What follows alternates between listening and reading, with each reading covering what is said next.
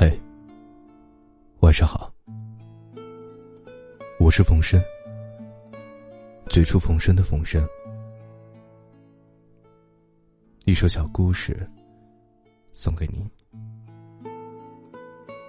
晚安。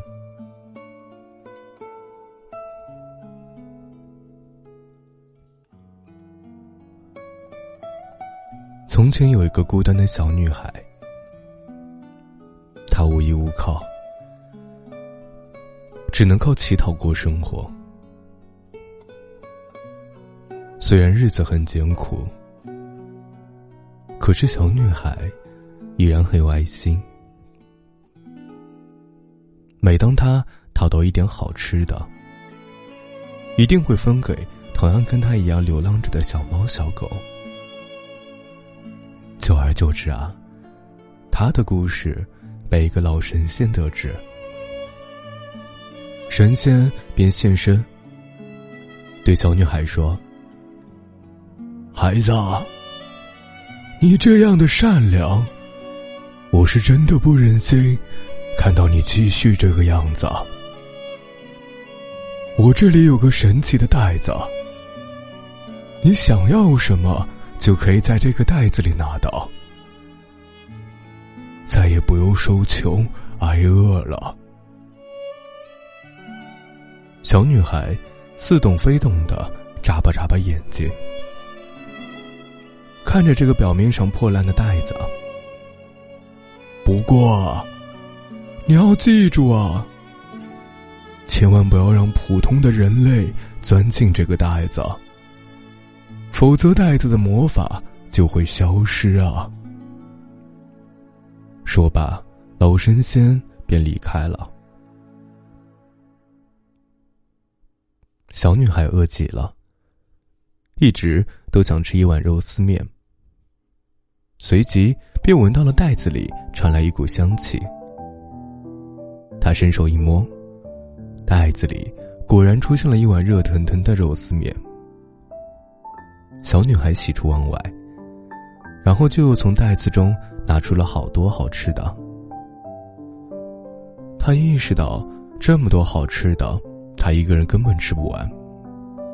于是招呼许许多多挨饿的人前来。女孩不但给他们食物，同样也给了他们很多农具，让大家出去耕作，自力更生。大家无不感谢女孩，而她。也有了属于自己的一个家，幸福的过着以前不敢想的安定生活。有一日，一个满身伤痕的少年闯入了女孩的家里。他看着受了很重的伤、浑身上下都是血迹的少年，他正在被一大堆人马追查，需要找个地方躲起来。